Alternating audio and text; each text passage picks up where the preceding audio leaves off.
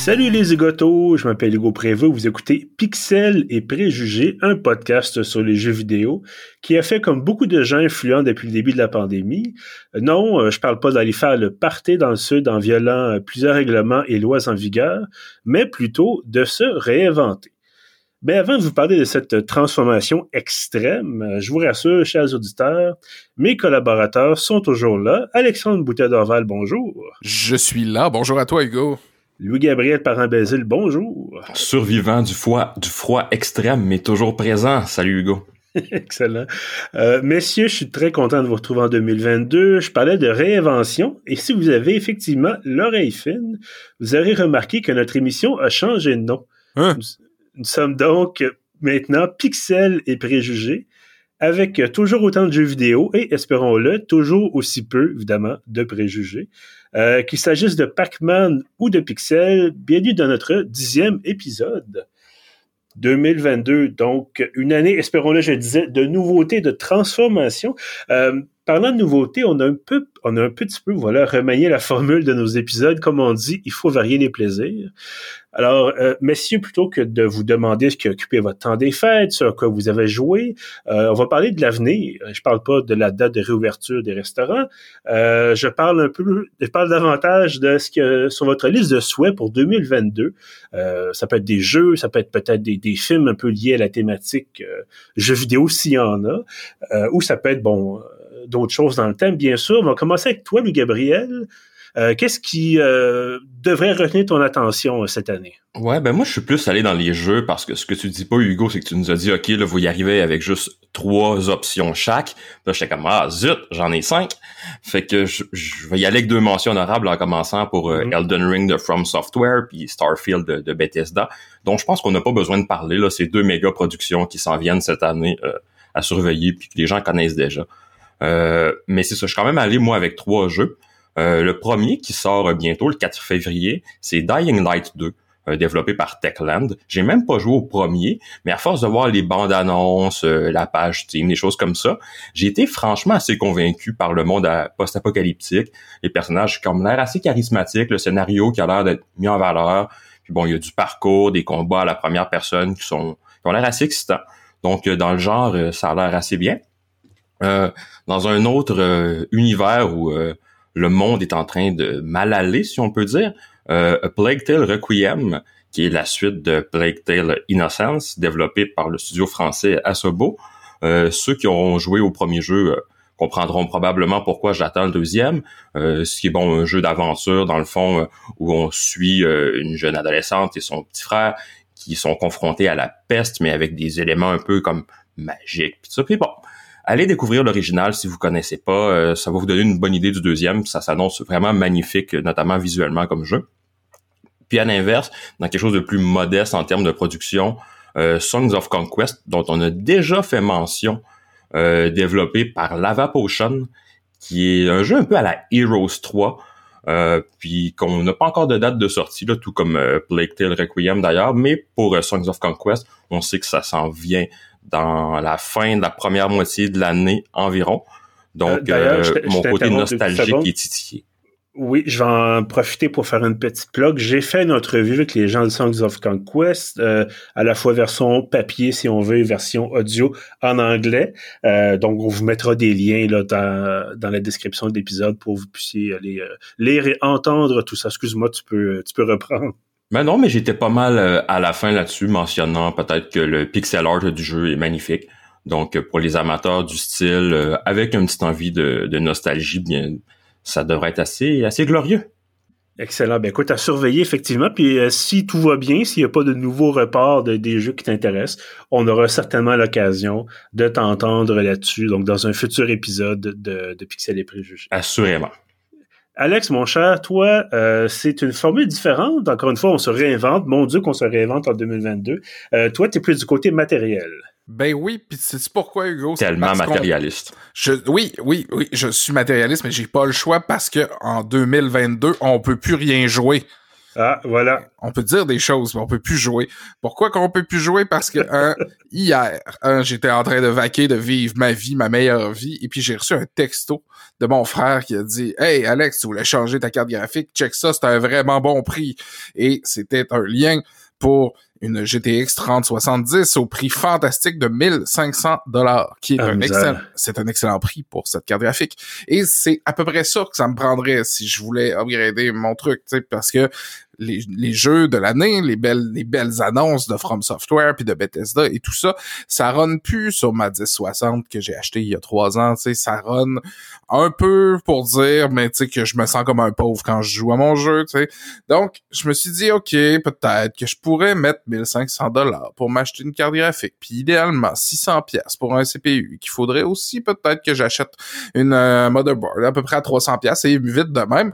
Euh, c'est- c'est c'est- c'est pas loin d'être la mise de fond sur un petit bateau, là. Fait que là, j'ai pas l'intention d'acheter un petit bateau en 2022, mais je me suis dit, serait-ce le moment où je cesserai d'être un gamer sur PC?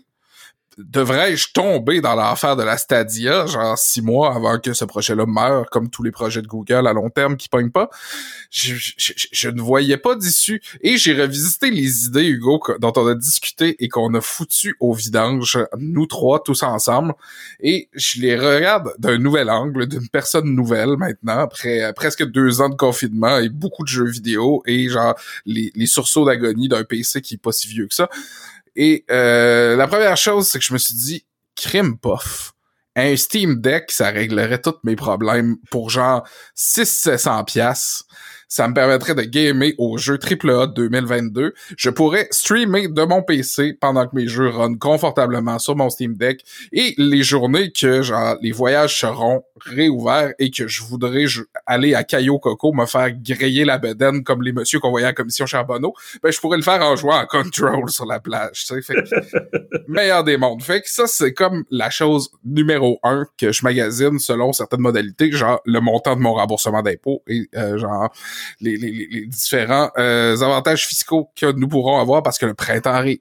Mhm. C'est le temps des impôts.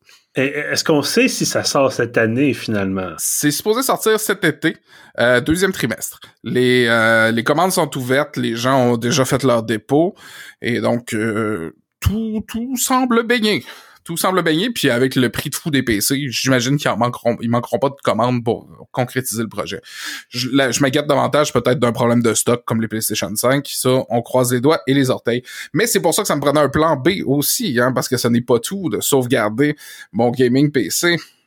Mais euh, un autre problème que j'ai connu en 2021, c'est que j'ai emprunté du matériel de VR à un ami. Mhm. Et puis j'ai tout plugué ça sur mon PC, puis j'ai collé des crochets au plafond de mon bureau, j'ai accroché les murs avec les palettes, puis j'ai été désagréablement surpris parce que je ne roule pas bien la VR avec mon PC et mon bureau est trop étroit.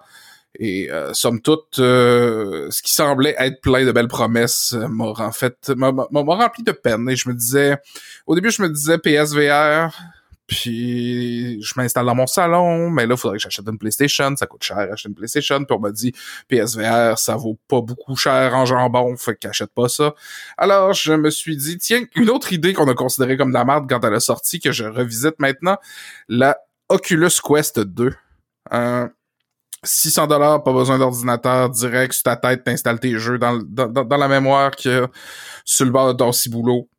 Merci, bonsoir, et je vais pouvoir jouer à Beat Saber en dansant des heures et des heures et des heures et des heures. Ça, c'est un achat, c'est mon idée est pas mal cannée. là. Je pense que d'ici deux mois, je commande ça. non. Ben, écoute, ça a l'air effectivement intéressant, puis si t'as l'espace pour ça, c'est surtout aussi ça, là, de pas euh, accrocher nécessairement les murs. euh. Ben oui, Ben, parce que le- quand Alex a parlé le- de ouais. la taille de son bureau, moi j'ai peur qu'il me dise Fait que là, faut que je m'achète une nouvelle maison pour pouvoir faire du VR dans mon bureau Ah ouais, ou un bateau, comme je te disais tantôt. ou en bas. Voilà. L'avantage avec la Quest, c'est que je peux aller m'installer dans le salon parce qu'il n'y a pas besoin de capteur sur les murs. Donc, n'importe quand que t'as ton espace, là, ton à peu près 2 mètres par 2 mètres minimum de carré de VR, mais euh, à la rigueur, tu peux aller jouer dehors si ça te tente, là. ou tu peux aller Mhm. jouer sur le pont d'un bateau ou sur la plage à Cayo Coco pendant que tu te fais brûler la bedaine. Toutes les places sont bonnes pour aller genre te, te faire épouvanter à Phasmophobia en VR ou pour jouer à Beat Saber comme si ta vie en dépendait. Donc, c'est mes plans pour au moins la première, année- la première moitié de 2022. Ça va être élégant que- sur le bord de la piscine à Caillou Coco. ça. Ben, le pire, c'est que je suis jamais allé en vacances dans le sud et c'est pas quelque chose qui m'intéresse, mais je me dis, crime, peut-être que de l'autre bord de la pandémie, ça va faire tellement longtemps que je vais rester enfermé chez nous que je vais devenir une espèce de, de démon de la plage. Ben, en fait, il faut juste éviter de tomber, évidemment, à l'eau avec le casque, que ça, ça coûte cher la baignade rendue là. Je pense que ce serait... Euh, ben, je pense que dans les consignes de sécurité, ne pas porter de casque de VR sur le bord de la piscine devrait... dans, dans, les consignes de la nouvelle époque, quand, quand, le metaverse va être là, puis que les gens vont vouloir être sur les médias sociaux sur le bord de la piscine, il va falloir penser que le casque de VR dans, euh, dans la circonférence euh, autour, là, dans le périmètre de la piscine, ce n'est pas bien. Oh, mais là, comment est-ce que je vais acheter des NFT en vacances? Je sais pas, mon casque de VR sur le bord de la piscine? On partira pas là-dessus. commence pas. non, non, non, non, on pourrait, on, on pourrait déborder longtemps.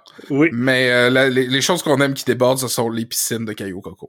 Exactement. Ben écoute, c'est nous courant. Moi, j'ai eu mes propres problèmes informatiques à la fin de l'année passée et ça m'a coûté euh, 500 dollars euh, réparer ça. Et c'était même pas des nouvelles pièces. C'était, ils ont trouvé de peine et de misère un modèle de carte mère qui était euh, supposément vintage, c'est-à-dire vieux de comme toi là, 2-3 ans, et euh, qui permettait d'éviter que ça me coûte encore plus cher pour avoir un nouveau processeur et ainsi de suite. Donc, euh, morale de l'histoire, les gens euh, croisez les doigts pour que vos, ordinateurs continuent de fonctionner sans trop de problèmes tout comme nous, nos machines ne rajeunissent pas. Voilà, exactement. Euh, ben, parlant de, choses qui, rajeunissent peu ou pas, moi je vous parle de, trois jeux que j'attends avec euh, euh, ben, certainement un avec grande impatience et deux avec un intérêt assez marqué. Euh, trois franchises en fait qui existent depuis très longtemps, mais qui semblent être en mesure de se continuer à se renouveler. La première, Homeworld 3. Euh, qui était la Homeworld à l'époque. Je pense que c'est Relic qui avait développé ça à la fin des années 90. En tout cas, le premier RTS euh, véritablement euh, tridimensionnel dans l'espace, c'est-à-dire on avait vraiment une sphère où on pouvait évoluer non seulement sur le, le, plan des le plancher des vaches si on veut, le plan horizontal, mais vraiment aller dans, dans tous les sens et ça faisait un jeu qui était extraordinaire et qui a, qui a bon un peu vieilli. Il y a une version ben Écoute, j'ai eu l'occasion de voir en fin de semaine une critique de Homeworld. À l'époque, ça s'appelait Cataclysm. Blizzard a fait son, expansion pour World of Warcraft puis a, a mis la main sur le, copyright. Mais bref, Homeworld, Emergence ou Cataclysm que vous préférez. Visuellement, c'est vieux. Sur le plan de l'histoire, sur le plan des mécaniques, c'est extraordinaire. Donc, Homeworld, il y a une version remasterisée de Homeworld 1 et 2. Euh, pas Cataclysm parce que ça a l'air que le code est perdu, peu importe version 2015, version remasterisée qui est superbe. Euh, ils ont réussi à recréer les mécaniques de jeu. C'est vraiment, vraiment, vraiment bien fait. Et donc, cette année, euh, presque, sept ans plus tard, ils annoncent, supposé sortir euh, cette année, au World 3. Euh, bien hâte de voir qu'est-ce qu'ils vont utiliser comme, comme nouveauté pour rajeunir un peu la chose, parce qu'évidemment, on veut des, des nouveautés, des améliorations, tout ça. Donc, euh, bien de voir ça. Un, RTS comme tu les aimes, Alex. Euh, miam, miam, miam, miam, Mais écoute, à la défense de, RT, de ce genre de RTS-là, c'est pas du micromanagement, euh, du, du action par seconde, quoi que ce soit. Euh, c'est plus... C'était plus de temps pour faire tes choix. Ouais, mais j'accepte de toute façon que je fais partie euh, d'une catégorie de gens à part. Là, je veux dire, on est la génération StarCraft. Là, je devrais me régaler des, des, RTS puis adorer ça. Puis euh, j'ai ça en horreur, mais je sais que je suis un peu euh, je suis un peu seul dans mon genre. Ça fait ton charme. Ben oui, c'est ça. Exactement. Euh, deuxième jeu qui, qui, que, que je regarde avec intérêt. Euh, je suis un grand fan de la série Total War, mais surtout la vers les versions historiques, surtout l'époque médiévale et j'avais pas regardé vraiment euh, la déclinaison de l'univers Warhammer euh, qui est bon qui appartient à Games Workshop qui est franchise très très établie. Euh, donc là l'an prochain en fait cette année je vais dire l'an prochain mais on est en 2022 cette année Creative Assembly qui appartient à Sega va sortir Total War Warhammer 3 et j'ai une excellente prononciation ici c'est supposé être la fin, c'est trois, trois, jeux du même genre qui ont sorti depuis euh, sept ans, je pense. J'ai perdu un peu le fil. Mais il y a du bon sens comme estimé. Dans ce coin-là. Et euh, je regardais ça un peu de loin parce que j'ai jamais accroché à la version fantastique de Warhammer. Moi, je suis vraiment un type Warhammer 40 000, les, les, les, gros soldats dans l'espace. Euh, et là, c'est plus des gros soldats, mais sur le plancher des vaches, avec des orques, des gobelins, des affaires qui volent. Es-tu en train de fat shamer les soldats? Je suis pas en train de fat shamer les soldats, mais les Space Marines dans Warhammer 40 000, ils sont pas petits. ils sont vraiment pas petits. Et c'est ce qui fait en sorte qu'ils sont impressionnants. Là. Je pense qu'ils disaient ils, pèsent une tonne ou je sais pas. C'est, ça n'a pas de bon sens. Euh, bref. Et donc, le troisième Warhammer, j'ai pas été, j'ai pas regardé du tout les deux premiers, sauf pour en regarder peut-être des critiques vidéo de temps en temps. On peut dire que le deuxième est excellent. Mais c'est ça que je, mais il y, a tellement l'air d'avoir de mécanique que je me dis, si tu connais pas l'univers, si tu connais pas un peu comment ça marche, euh, tu peux être un peu perdu. Il y a, l'air d'avoir, chaque faction a vraiment l'air d'avoir son, ses mécaniques à elle, qui est intéressant, mais ça a l'air d'être tellement compliqué que je comprenais pas grand chose. Et donc là, c'est le troisième, je me dis, bon, ben, techniquement, le troisième devrait avoir perfectionné leurs affaires. Le deux semble être, comme tu, tu le dis, Lou Gabriel, là, euh, t'as un bon jeu, meilleur que meilleur le Total War. Ben, donc, je me dis, bon, ben, regarde, le 3, ça ne peut qu'être bon. Euh, bon, c'est pas toujours, ça s'est pas toujours avéré comme étant vrai dans l'histoire des jeux vidéo ou des films ou des séries ou peu importe. Mais, sort cette année, donc je vais certainement y jeter un œil. En terminant un peu plus rapidement, euh, ben Alex et Lou Gabriel ont déjà on a déjà essayé ça ensemble, mais des, euh, des jeux de tir coopératifs, des FPS euh, coopératifs. Mm-hmm. euh, d'ailleurs, on a testé The Anacrusis euh, assez récemment, avec un, disons que c'était pas une expérience extraordinaire, mais c'était pas la pire expérience de jeu non plus. C'était pas plate, c'était pas bon, c'était comme un divertissant sans être remarquable. Voilà. Mais euh, ce qui donc ce qui m'intéresse moi c'est supposé sortir cette année, ça s'appelle euh, dans l'univers Warhammer 40 000, ça s'appelle Dark Tide et c'est les mêmes gens qui ont fait Vermintide qui se passe là aussi dans l'univers Warhammer mais en mode plus fantastique. Donc vous tuez des, des gros rats et des gobelins et là vous allez tuer des gros rats et des gobelins mais dans l'espace. Alors, et avec des armes à feu et tout ça, des lasers, des bons. Euh, tout ce qui tout ce qu'il y a pour l'instant, c'est une bonne annonce. L'été passé, on dit on repousse ça en printemps 2022. On veut vraiment finir le jeu, que ce soit beau. Donc, c'est développé par euh, Fat Shark. On va voir ce que ça donne. Mais c'est le genre de jeu que il me semble que je, je me verrais jouer une espèce de Left 4 Dead Warhammer 40 000 avec des gros fusils laser. Il me semble que c'est vraiment mon genre de choses. Est-ce que le studio est en train de fat shamer un requin? c'est ce que je constate moi aussi en regardant ça. C'est ouais. euh, honteux cette affaire-là. Euh, mais bref, donc ce sont les jeux qui, qui, qui m'intéressent pour cette année. évidemment, il y a d'autres choses bien sûr qui s'en viennent, mais euh, en regardant, en faisant un tour d'horizon un peu rapide, là, euh, c'est ce que j'avais trouvé d'intéressant, en tout cas de, de mon côté. puis évidemment, on pourra se partager nos découvertes respectives dans de prochains épisodes et sur notre page Facebook. où on publie quand même assez, assez régulièrement. D'ailleurs, si vous n'êtes pas abonné, on vous invite bien sûr à vous abonner. Faites-le. Voilà. Et euh, voilà, donc c'est notre, notre section un peu euh, ce que nous attendons, ce que nous espérons euh, à venir, voilà, donc en 2022. Et avec un peu de chance, il n'y aura pas trop de reports ou de retard ou de problèmes de lancement, puis de bugs, puis de patentes. Puis avec un peu de malchance, tous les jeux qu'on vient de mentionner comme étant prometteurs vont flopper, vont avoir une, mauvaise, une fausse promotion, puis c'est pourri. Voilà. le, Steam, le, Steam, Deck va prendre en feu quand tu vas l'allumer. Non!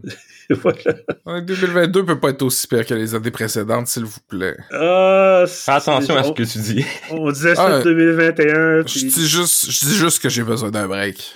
Ah, on a tous besoin d'un break, je pense, mais on t'en souhaite un. en fait, j'ai juste besoin de continuer à jouer à On Showdown 1000 heures par année. Ah, voilà. Mais tu veux dire, si ça te permet de t'évader, puis de penser à autre chose, puis de te détendre, euh, pourquoi pas? Ça me permet d'infliger de la souffrance à d'autres personnes pour oublier la mienne. Ben écoute, si tu veux bien rester là où t'es, on va envoyer euh, des amis en, voiture spéciale de te chercher. Euh... Tant qu'ils ont les sièges chauffants, c'est correct. Voilà, exactement.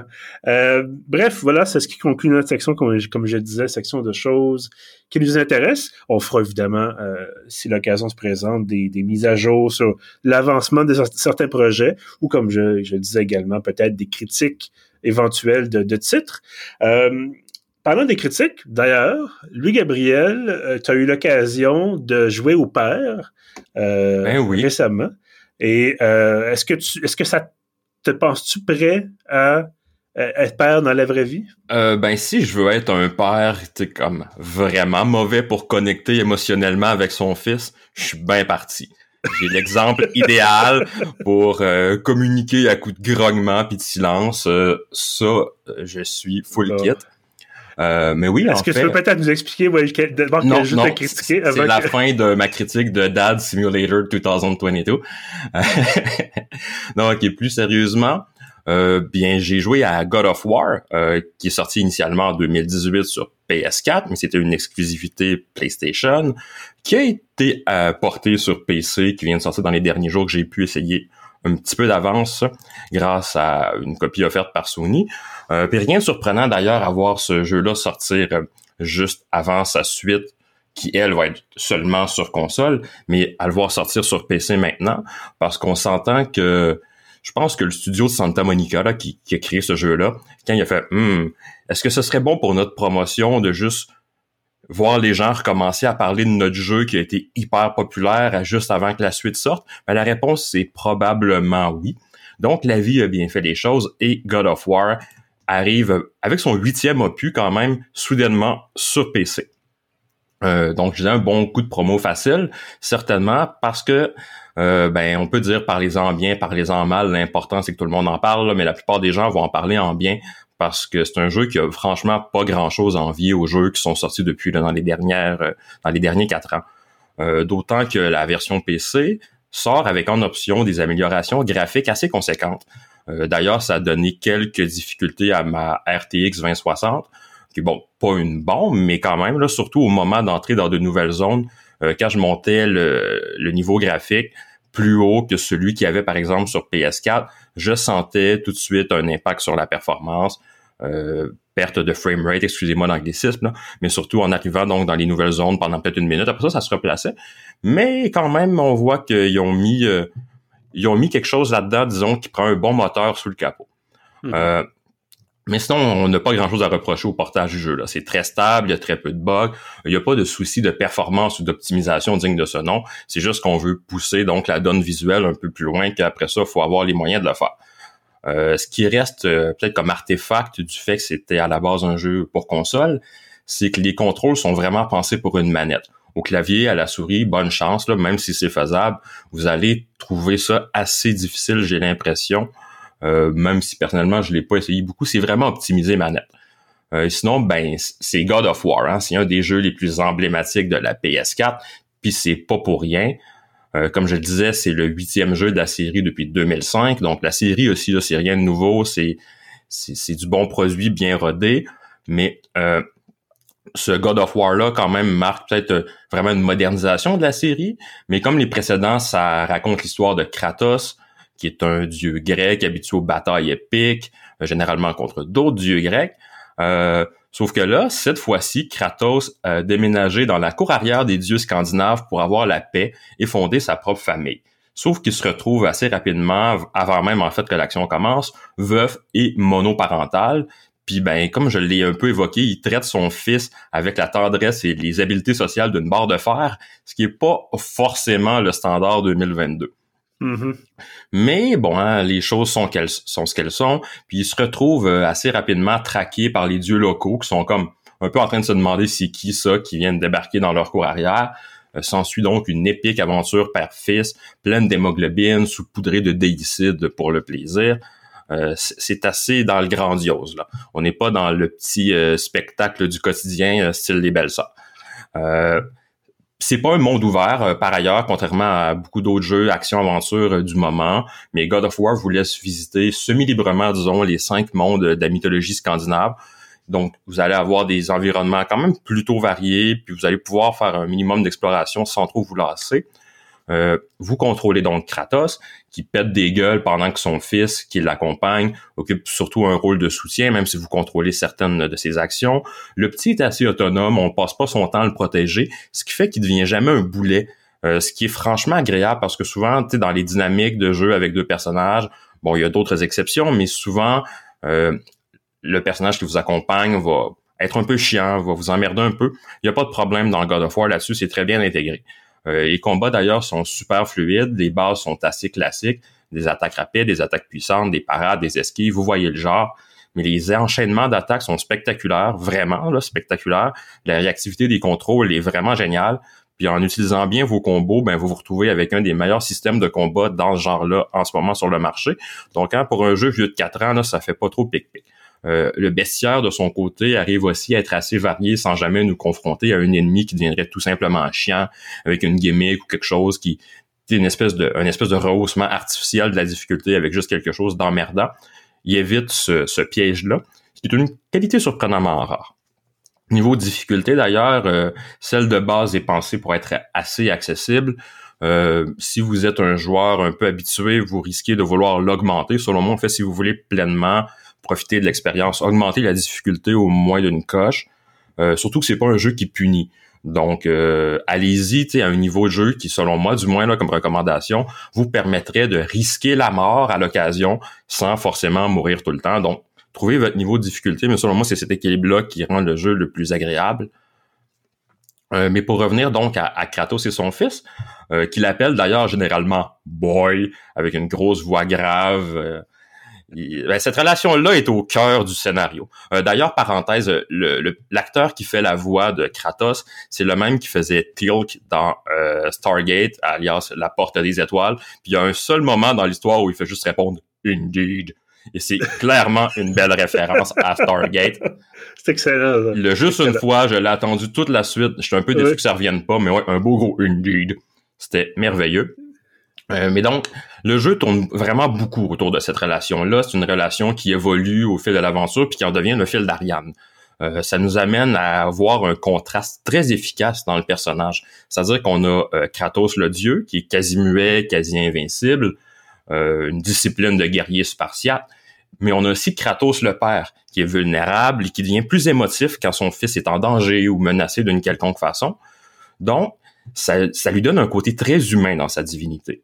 Le jeu est aussi rempli de cinématiques grandioses, de personnages charismatiques et de décors assez spectaculaires. Donc, disons que côté spectacle, on est assez gâté. On le dévore finalement sans trop se faire prier. Ça prend peut-être 20 à 50 heures selon votre désir d'ouvrir tous les coffres, de combattre tous les ennemis optionnels. Parce que, soit dit en passant, Kratos a beau dire à son fils, on n'a pas le temps de faire des tâches secondaires puis d'aller aider le fantôme à trouver les ossements de sa femme. Mais si il voit qu'il y a un coffre l'autre bord d'un obstacle, oh, qui va passer une heure à, chercher comment se rendre au coffre, par exemple. Le loot, c'est important. Toujours, euh, toujours. C'est surtout en plus que, bon, s'il y a une chose qui est pas super utile dans le jeu, c'est l'équipement. Ça joue un rôle, là, mais euh, en ramassant des ressources, en, en, fabriquant des armures, en améliorant des armes, c'est correct, mais c'est vraiment pas le nerf de la guerre dans ce jeu-là. Puis pourtant, c'est clairement quelque chose qui est là pour étirer la durée de vie, mais encore là, comme je disais, il y a facilement une vingtaine d'heures à mettre si si on veut aller plus en ligne droite. Donc, c'est pas un problème. Puis on se ramasse au final à avoir envie de jouer à la suite, euh, à la suite, dis-je, qui est sous-titré, voyons, Ragnarok, pour ceux qui ne le sauraient pas encore. Euh, j'ai été chanceux parce que, comme je le mentionnais, PlayStation nous a donné ce jeu-là gratuitement, parce que des critiques euh, juste avant la sortie d'une suite, ben ça fait leur affaire. Mais j'ai pas d'obligation de vanter le jeu, puis j'ai quand même absolument aucune réserve à le recommander. Il est 60 dollars sur la plupart des plateformes, probablement sur toutes les plateformes, à moins d'être à ce moment-là en rabais. Il vaut complètement. Euh, pour comparer, j'ai eu beaucoup plus de plaisir avec God of War qu'avec, par exemple, Biomutant, Horizon Zero Dawn ou Assassin's Creed Valhalla. Donc, ce sont pas des mauvais jeux non plus, mais franchement, là, comme je disais, c'est pas un des jeux forts de la PS4 pour rien. Euh, ça pourrait même être un des meilleurs jeux PC de 2022. 4 boy et demi sur 5. Excellent. Je, je, je, te voyais, Alex, euh, allumer ton micro en, catastrophe. Est-ce que tu voulais ajouter quelque chose? Non, non, je voulais être prêt pour réagir. Si le besoin s'en faisait sentir, c'est. That's my boy. Et voilà. Euh, non, effectivement, là, évidemment, tu as parlé du, de l'acteur qui faisait Tilk dans Stargate et il y a la moitié de mon cerveau qui essaie désespérément de retrouver le nom de l'acteur. Euh, D'ailleurs, j'espère euh, vraiment que, parce que Ragnarok va finir la saga scandinave, il restera peut-être une saga égyptienne. L'occasion de mettre une référence au Goa'uld s'impose. Voilà. Mais on verra rendu là. C'est quand, même, quand même triste que l'univers Stargate ait été abandonné comme ça après après deux saisons de, de Universe. Ça va revenir. Ah, éventuellement, euh, éventuellement, ils vont manquer de franchise à puiser. Hein. ah, mais c'était pas toujours très bon, mais c'était bon. Euh, c'était une bonne, bonne, un bon univers. Deux, trois bonnes séries, puis bon, euh, évidemment, le film, c'est autre chose.